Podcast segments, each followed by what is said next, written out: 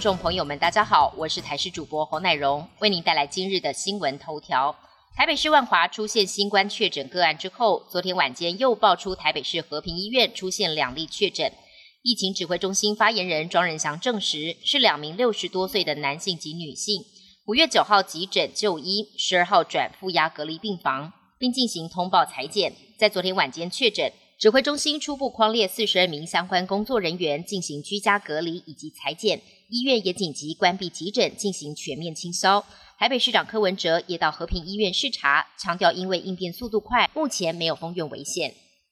五一三全台大停电，晚间八点陆续恢复供电。五一三全台大停电，昨天晚间八点陆续恢复供电，不过恢复前采取分区分批限电，也让北中南各地的民众大感不便。许多路口的号志还没恢复，车辆走走停停。有百货商场因为电力断断续续，难以正常营业，干脆提早休息。台中跟高雄的夜市跟商家生意大受影响。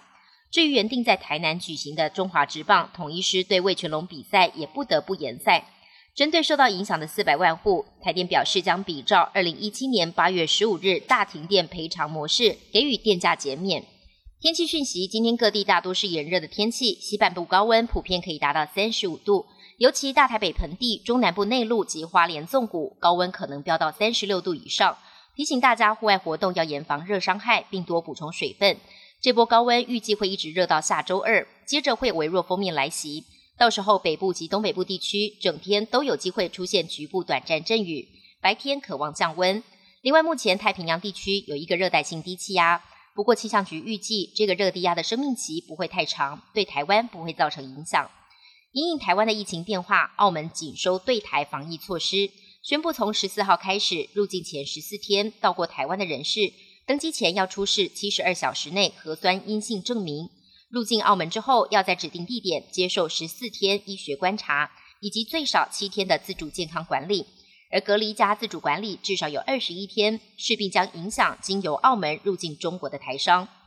美国防疫规定进一步松绑，疾管中心宣布，已经完成疫苗接种的民众，室内和室外都不需要戴口罩。美国疾管中心宣布，完成接种的民众现在可以享受疫情爆发前的正常生活，但是在部分公共区域，像是医院、安养院等地方，还是要佩戴。搭乘飞机以及地铁也建议佩戴。透过口罩令的松绑，显然是要鼓励民众尽快接种疫苗。不过，目前美国完成接种比例只有百分之三十五，新的工位建议也遭到质疑，是否太过宽松？